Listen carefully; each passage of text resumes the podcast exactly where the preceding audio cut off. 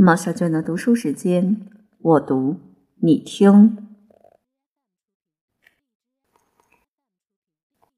其西班牙的攻略和哥特王国的覆灭（公元709年至公元714年）。一、阿拉伯人入侵西班牙的起因和当时的状况（公元709年）。分别从北方和南方发起的征战行动。使哥特人和萨拉森人在欧洲和非洲的边界上遭遇。就萨拉森人的意见而论，不同的宗教是敌对和战争的主要原因。早在奥斯曼当政时期，像海盗一样抢劫的分遣舰队蹂躏安达卢西亚的海岸，同时他们也不会忘记哥特援军前来解救迦太基一事。那个时代如同今日，西班牙国王具有修达的城堡。形成赫尔克里斯支柱的一根支撑，与欧洲的支柱或肩胛隔着狭窄的海峡遥遥相对。阿非利加战士仍未取得毛里塔尼亚的这一小部分领土。穆萨在获胜之后过于傲慢，哥特将领朱利安伯爵保持高度的警觉和勇气，将他从苏达的城墙前面击退。穆萨陷入失望和困惑之中。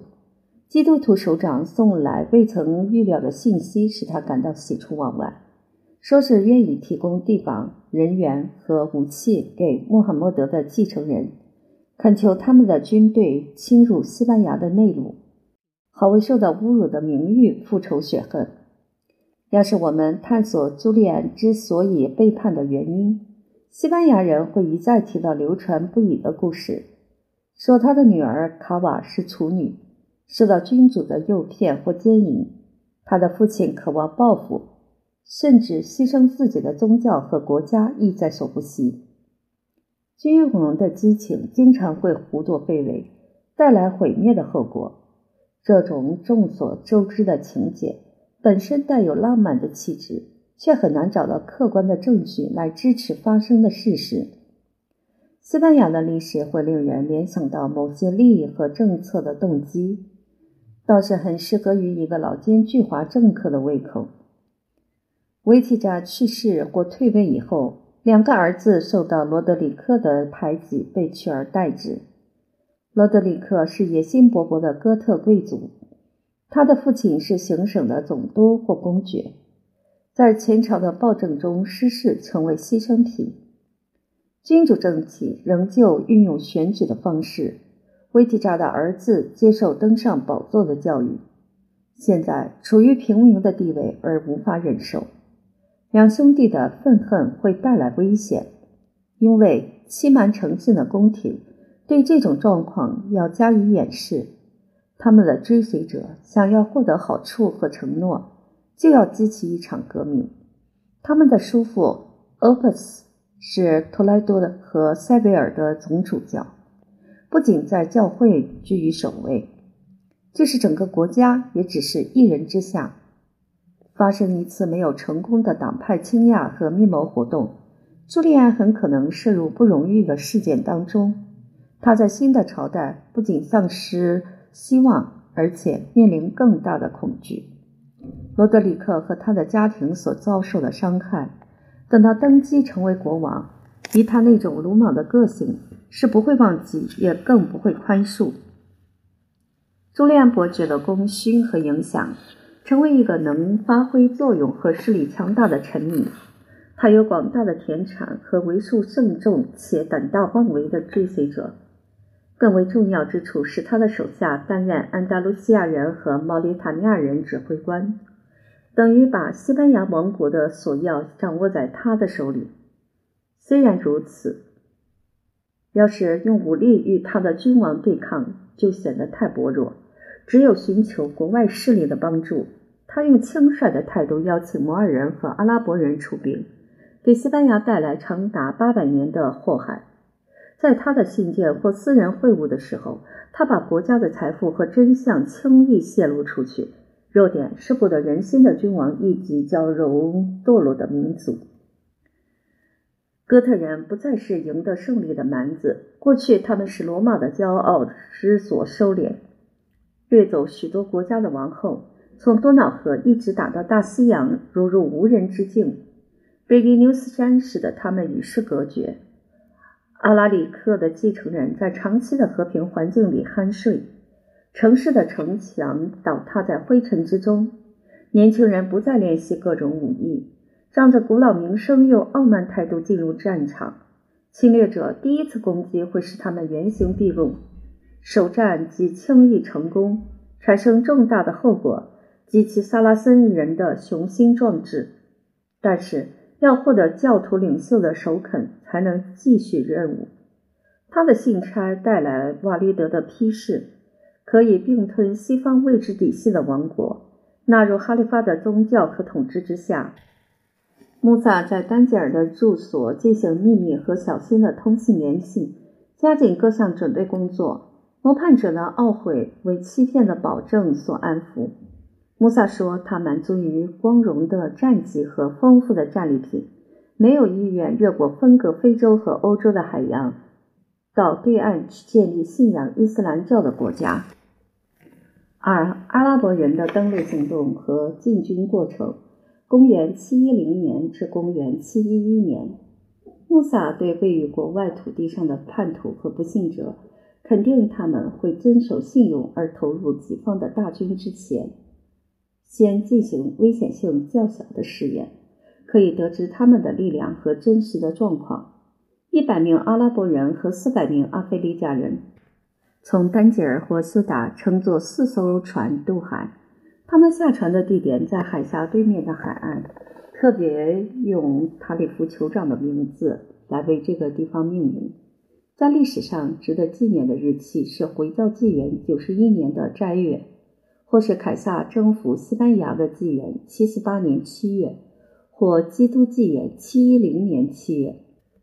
他们从登陆的位置行军十八里，通过一个多山的地区到达朱利安的城堡和市镇，并且将这个地方叫做绿岛。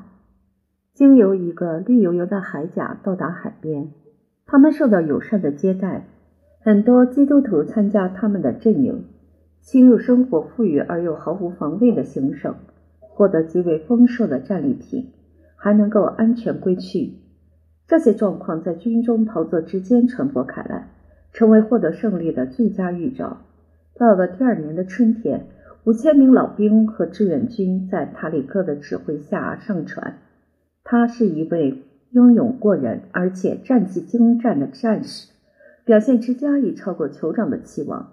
忠实的盟友费尽心血供应所需的运输工具。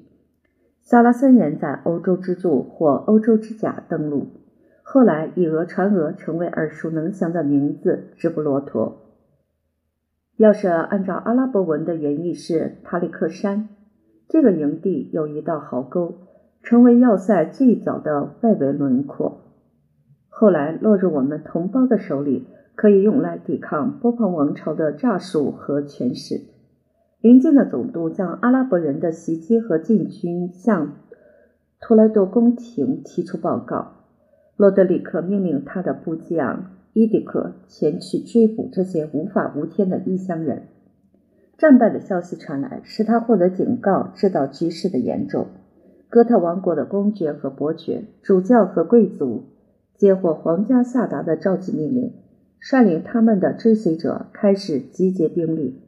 根据一位阿拉伯历史学家的看法，罗德里克的头衔是罗马国王，理由是西班牙各个民族之间，无论是语言、宗教和生活习惯都极为类似。罗德里克的兵力全部约有九万到十万人，战力极为强大，使得敌军根本难以抗拒。问题是，他们的忠诚和纪律要能与数量相配。塔里克的部队已经增加到一万两千萨拉森人。朱利安发挥影响力，吸引很多不满的基督徒，还有成群的阿非利加人抱着贪婪的心理，要尝试古兰经在尘世的福气。加迪斯附近有个称为泽里斯的小镇。所以享有盛名，是这里的一场会战决定王国的命运。注入海湾的溪流名叫瓜达雷提河，将两军的阵营地分开。非常特别之处是连续进行三天的前哨战斗，双方旋进旋退，而且伤亡甚重。两军到了第四天，发起更为惨烈的决战。阿拉里克要是看到这种不成器的继承人，一定会感到羞耻而无地自容。罗德里克的头上戴着珍珠的冠冕，身穿金线和丝绣的飘逸长袍，躺在玉床或象牙装饰的车上，有两匹白色的骡子驮曳。虽然萨拉森人的作战极为英勇。但在优势敌军的压迫下，感到意志消沉。泽里斯平原上散布着一万六千名阵亡者的尸首。塔里克对还活着的同伴说道：“弟兄们，前面是敌人，而后面是大海，要逃到哪里去？跟随你们的将领前进。我的决定是奋战到底，不是光荣的阵亡，就是将罗马国王踩在我们的脚下。除了决定负隅一战。”他对朱利安伯爵非常有信心，因为伯爵与维提扎的儿子和弟弟建立秘密的通信和夜间的会晤。两位王子和托莱多的总主教占领最重要的阵地，及时的叛变使基督徒的列阵出现裂口。每位勇士产生畏惧和疑惑的心理，要考虑本身的安全。哥特军队的剩余人员连续三天的逃走和被敌人追击。不是凶散，就是遭到毁灭的命运。罗德里克面临秩序大乱的状况，赶紧离开乘坐的车辆，骑上脚程最快的骏马奥雷利亚。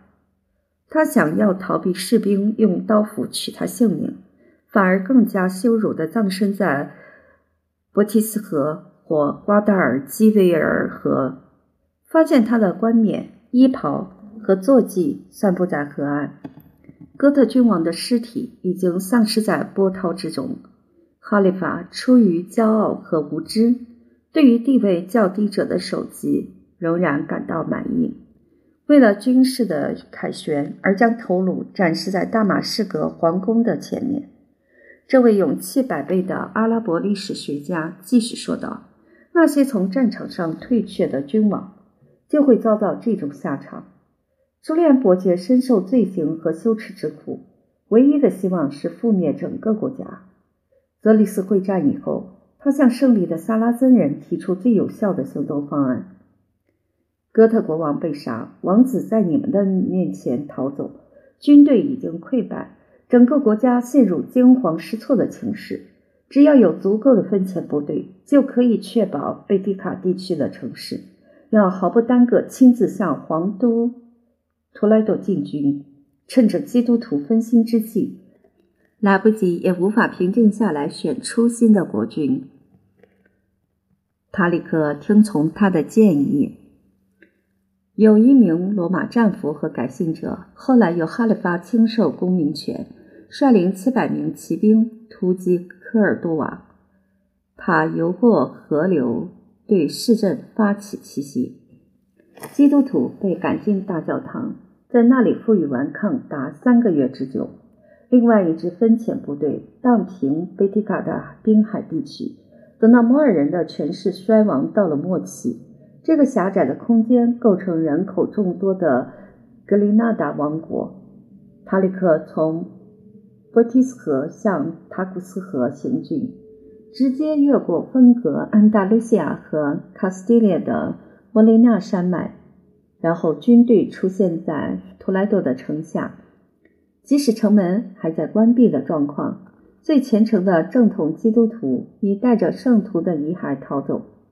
胜利者同意签署一纸公正合理的投降条约，自愿的流亡人士在离开时允许携带他们的财产。七座教堂拨给基督徒作为礼拜之用，宗主教和教士可以自由履行他们的圣旨。僧侣可以从事或放弃他们的苦修。哥特人和罗马人对所有的民事和刑事案件可以运用他们的法律和官员保留次级审判权。然而，要是塔里克的公正可以保护基督徒，那么他的感激和政策主要是用来酬庸犹太人。由于他们在暗中或公开的协助。使他能够唾手获得最重要的城市，在这方面更是亏欠良多。西班牙的国王和宗教会议对犹太人的迫害真是罄竹难书，经常要他们在放逐和受洗两条路做一选择，使得被社会所弃绝的民族要抓住报复的机会。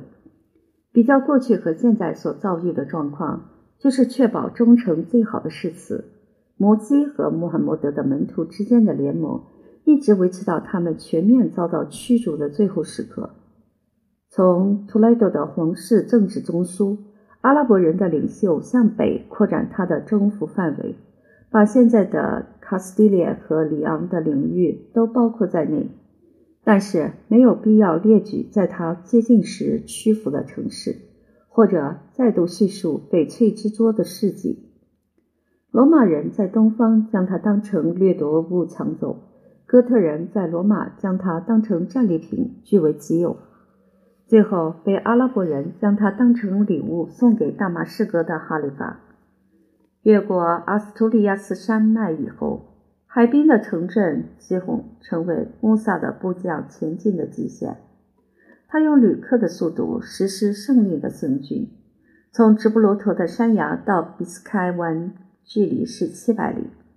陆地的尽头逼得他只有撤退，受到召唤赶回图莱多。要为自己僭越的行为提出辩解。为何趁着将领没有亲临而征服一个王国？西班牙在更为野蛮和混乱的情况之下，抗拒罗马人的武力达两百年之久，竟然在几个月之内被萨拉森人所占领。非常急切的降服和签订条约。从记载得知，只有科尔多瓦的总督是唯一的军政首长。没有提出条件顽抗到底，最后成为俘虏，落到敌人手里。哥特人的统治在泽里斯的战场获得最终的判决，整个国家处于怀忧丧志的状况。王国的每个部分都拒绝再与敌手斗争，因为整体的联合力量已经被阿拉伯人击溃。何况连续两个季节的饥馑和瘟疫，早已将他们的实力消耗得所剩无几。有些总督急着要投降，在受到围攻时夸大收集粮食的困难。为了解除基督徒的武装，迷信同样可以发挥最大的恐惧作用。狡猾的阿拉伯人鼓励有关梦境、征兆和预言的传闻，以及闯进皇宫一个房间时发现西班牙征服者命中注定的画像。然而，烈焰的留下的火花还是继续存在。有些绝不妥协的流亡人员。情愿在阿斯图利亚斯的山谷过着贫穷而自由的生活。强壮的山地人击退哈里发的奴隶，贝拉基乌斯的宝剑变成正统基督徒国王的令牌。三，穆萨征服西班牙及失事被处的本末。公元七一二年至公元七一四年，穆萨在获得迅速成功的消息以后，竟然自贬身份，把对部将的赞许变成嫉妒。非但抱怨不已，而是开始害怕塔里克不让他有一试身手的机会。他率领一万阿拉伯人和八千阿非利加人，直接从毛里塔尼亚渡海前往西班牙。他的同伴中，以古莱西族最尊贵的人物居首位，把长子留下负责阿非利加的军事指挥。其他三名较年幼的兄弟，凭着他们的年龄和精神。可以支持父亲最大胆的冒险事业。穆萨在阿尔基泽尔登陆以后，接受朱利安伯爵极为尊敬的款待。伯爵抑制内心的悔恨，用言语和行动向他证实，阿拉伯人的胜利不会损害到依附他完成大业的决心。仍然有些残留的敌人需要穆萨用武力来平定。哥特人之所以迟迟不愿改变态度。是将自己的兵力和侵略者相比的关系。有些城市认为塔里克拒绝向他们进军，是顾虑到他们的城池坚固无法攻陷的缘故。最勇敢的爱国志士还在守卫塞维尔和梅里达的城防工事。穆萨不辞劳苦，继续围攻和占领这些城市，将营地从博基斯河转移到阿纳斯河。再从瓜达尔基维尔河搬迁到瓜迪亚纳河。当他在卢斯塔尼亚的古老都会区看到罗马人极为雄伟的工程，像是桥梁、供水渠道、凯旋门和剧院，于是向四位同伴说道：“我认为人类在建立这个城市的时候，已经将艺术和能力做出完美的配合。谁要是能成为它的主人，一定感到极为高兴。他盼望能获得令人愉悦的结局。”然而，艾梅利坦人自认他们的祖先渊源于奥古斯都的军团老兵。为了维护家族的荣誉，在这种状况下要坚持绝不妥协的立场。他们不愿躲在城墙里，任由敌人的攻打，决定要在平原与阿拉伯人堂堂正正展开会战。阿拉伯人拿菜市场或是城市废墟做掩蔽，一支伏兵从里面突然冲杀出来。不仅惩罚他们出战的不智行动，也将他们的退路切断，推动攻城的木塔直接防壁的墙角。梅里达的防御作战旷日持久，获得“殉教之宝”的称呼，证明穆斯林的伤亡极为惨重。坚韧不拔的被围围城市，最后还是屈服于机警和绝望。轻视的胜利者用仁慈和钦佩来掩饰心焦如焚的窘状，允许他们选择流亡放逐或缴纳贡金。教堂按数量有两个宗教平分，凡在围城中阵亡和撤退到加利西亚的人，他们遗留的财产充公，作为伊斯兰信徒的报酬。穆萨在梅利达到托莱多的半途，身为部将的塔里克向哈利发的代理人致敬。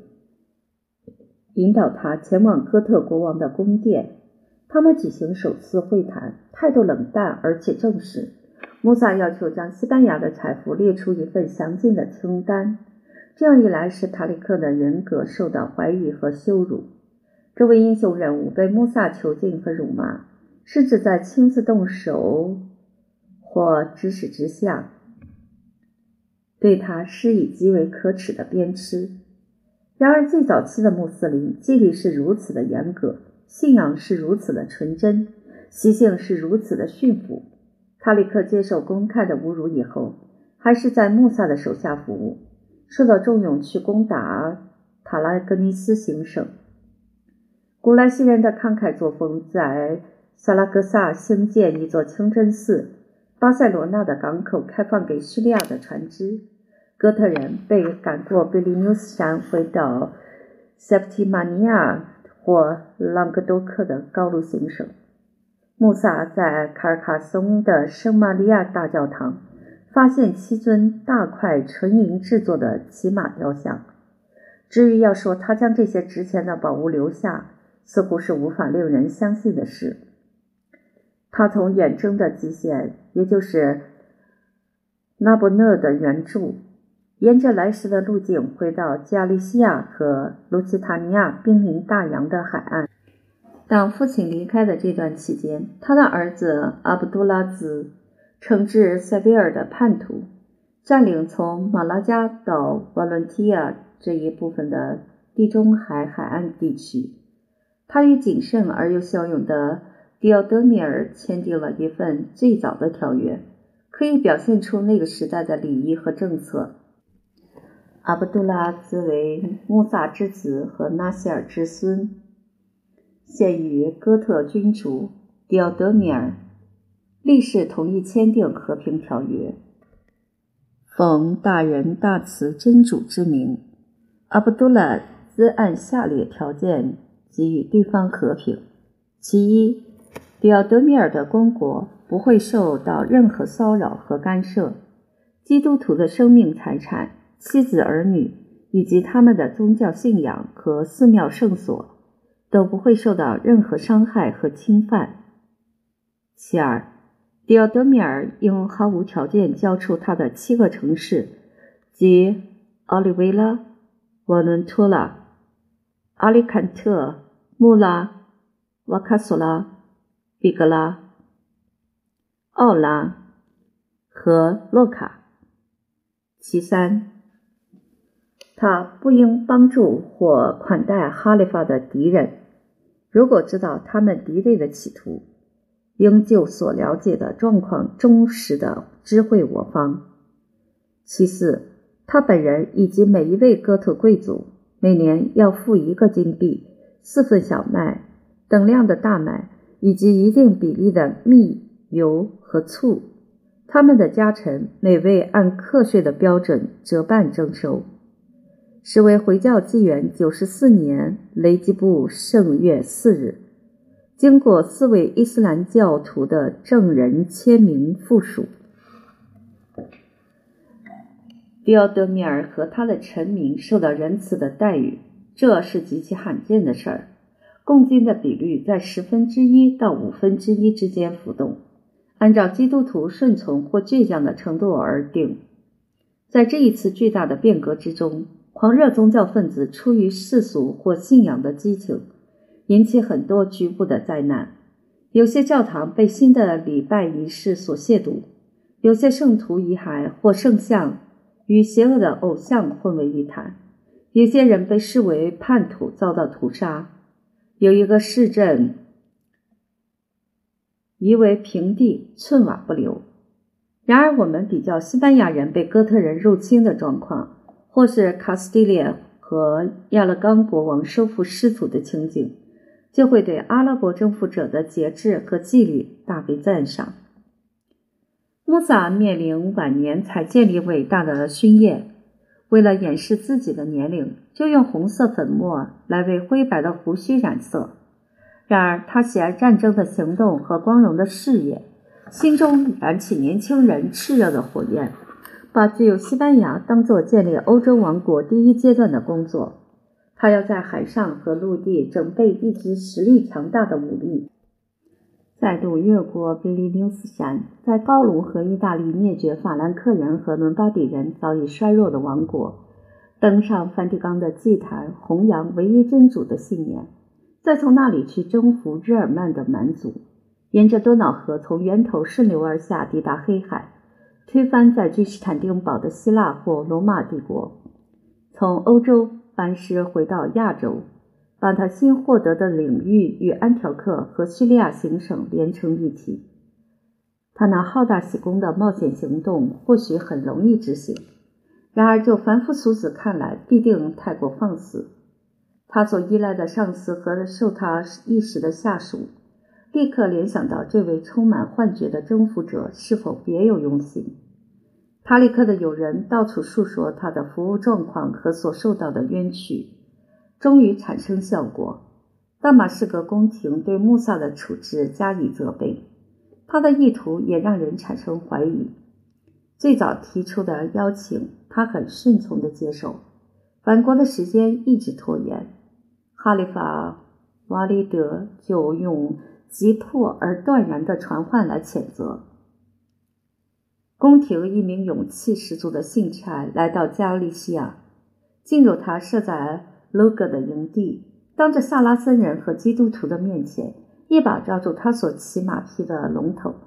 他从小养成忠贞的天性，部队的要求教导他要善尽服从的责任。他的敌手奉命被召回，使他的罢黜获得相当的安慰。两个儿子阿卜杜勒和阿卜杜拉兹授予两个重要任命，也获得批准。穆萨从休达到大马士革是路途遥远的凯旋归国，展示出阿非利加的战利品和西班牙的财富。四百名哥特贵族装饰着黄金的高冠和绶带，在行进的队伍中显得特别突出。男性和女性俘虏经过计算有一万八千人，也有人说是三万人。选择的标准是高贵的出身或美丽的容貌。他刚刚抵达巴勒斯坦的泰巴列，就接到索利曼派信差送来哈里发患病有生命危险的消息。索利曼是他的兄弟，也是推定继承人，希望能靠着胜利的壮大行列为自己的统治做打算。建议他不妨停留观望，万一瓦利德康复，穆萨的迟疑延误可以视为犯罪的行为。于是他继续行军，等他到达时，发现一个仇敌坐在宝座上。他的审判要面对态度偏袒的法官和深得民心的敌手，经定罪为虚荣、奢华和谎言欺骗，罚还二十万个金币，使他一贫如洗，同时证明他的贪财好货。他立刻受到不当的处置，使同样的羞辱报复在他的身上。这位年老的指挥官在公开受到鞭打以后。烈日之下，在皇宫的大门前面站了整天。后来用前往麦加朝圣的虔诚名义，获得较为体面的放置物。哈里发的愤怒在穆萨德落败以后可以满足，最大的恐惧是要根绝势力庞大而又受到伤害的家族。宫廷对阿非利加和西班牙可以信任的下属和奴役。同时，秘密而迅速发布一份处死的去判决。如果不考虑实质的内容，仅就形式而言，正义也被血腥的行动所取代。在科尔多瓦的清真寺或皇宫，阿卜杜拉兹被密谋者用剑杀死。他们指控总督自认有权要求皇室的地位，同时他与罗德里克遗孀以及罗娜的婚姻引起反感。对基督徒和穆斯林的偏见都是冒犯的行为。敌人运用极端残酷的方式，把儿子的头颅送到父亲那里，附带一个侮辱的问题：他是否能辨识出叛徒的面容？他用气愤填膺的声音喊道：“我当然认得出他的面容。我知道他清白无辜。我诅咒那些害他的人会落得同样的下场。”穆萨的年龄和绝望使他无惧于君主的力量。在丧子的悲痛中死于麦家，他的敌手获得较好的待遇，不再被追究在他麾下服务的往事，获准与奴隶为伍。我不知道朱利安伯爵是否落得狡兔死、走狗烹的下场。虽然不必要萨拉森人动手，事实上他应该得到这种结局，但是他对于维提扎的儿子恩将仇报的传闻。证明是子虚乌有之事。两位皇家青年被发还父亲继承的私人产业，等到兄长伊巴去世以后，女儿应得的部分被叔父西吉布特用暴力夺走。哥特少女将全案送到哈希姆哈里发的面前，请求他主持正义。他应该继承的产业获得归还，许配给一个出身高贵的阿拉伯人。生了两个儿子艾萨克和伊布拉辛。由于他们的家世和财富，在西班牙被众人大为赞扬。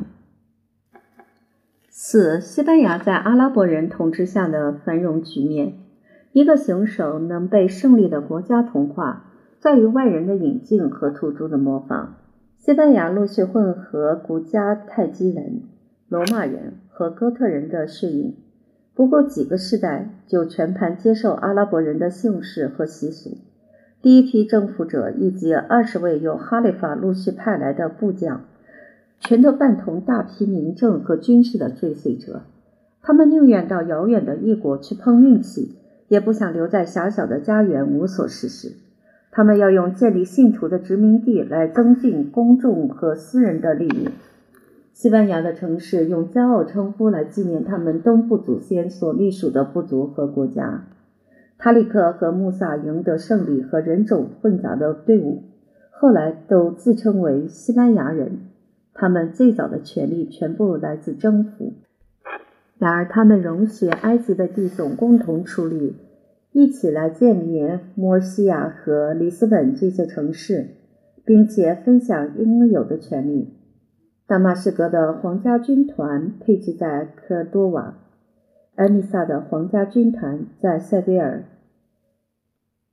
吉尼斯林或卡尔斯基斯的皇家军团在哈恩，巴勒斯坦的皇家军团在阿尔及泽尔和梅迪纳西多尼亚，也门和波斯的土著散布在托莱多四周和内陆区域。格林纳达肥沃的庄园赐给叙利亚和伊拉克一万名骑士，他们是阿拉伯部族的子弟，不仅血统最纯粹，而且地位最高贵。这些世俗的派系组织可以孕育出争强好胜的精神，有时裨益国家，但是经常会产生内讧的危险。征服西班牙过了十年以后，一份行省的地图呈现给哈里发，海洋、河流、港口、居民和城市、气候、土壤以及地上的矿产。在两个世纪之内，一个勤奋的民族用农业、制造业和商业使自然的产物获得惊人的进步。他们务实守分，没有将时间浪费在虚浮的幻想。努力工作就会增加财富。科尔多瓦的乌玛亚王朝统治西班牙的初期，第一任教徒领袖拉赫曼恳求基督徒的支持。他颁布的和平与保护诏书对于适度的征收感到满意。那是一万英两黄金、一万磅白银、一万匹马和同样数量的骡子、一千副胸甲，连同头盔和长矛。拉赫曼的继承人，那些权势最大的哈里发，从同样的王国每年获得贡金一千两百零四万五千迪纳或金币，相当于我们的币值是六百万镑。这个金额在十世纪可能超过所有基督教国家全部的税入。他的朝廷设在科尔多瓦，那里有六百座清真寺，九百个浴场。和二十万所房屋，合于他的规定列明在第一等的城市有八十个，第二和第三等的城市有三百个。瓜达尔基维尔河的两岸是肥沃的地区，点缀着一万两千个村落和庄园。阿拉伯人也许将事实的真相加以夸大，他们创造并记述西班牙最繁荣的时代，不论是财富、农耕和人口稠密的程度。都无出其右。